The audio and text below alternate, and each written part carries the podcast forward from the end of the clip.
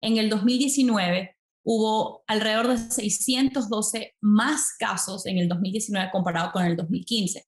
Y este, vemos tendencias similares con Haemophilus parasuis y con Actinobacillus subis.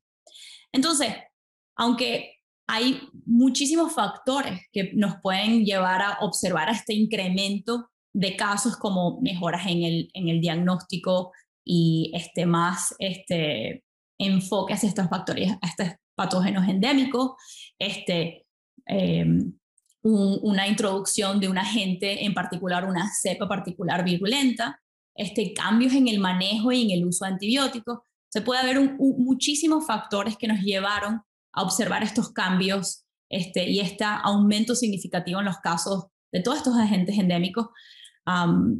yo creo que lo importante aquí es que todavía vemos cómo estos agentes continúan desafiando la salud y el bienestar de, nuestros cerdos y de la productividad en granjas porcinas y por ende es importante que entendamos el por qué y que podamos aplicar nuevas tecnologías para poder caracterizarlos mejor y controlarlos.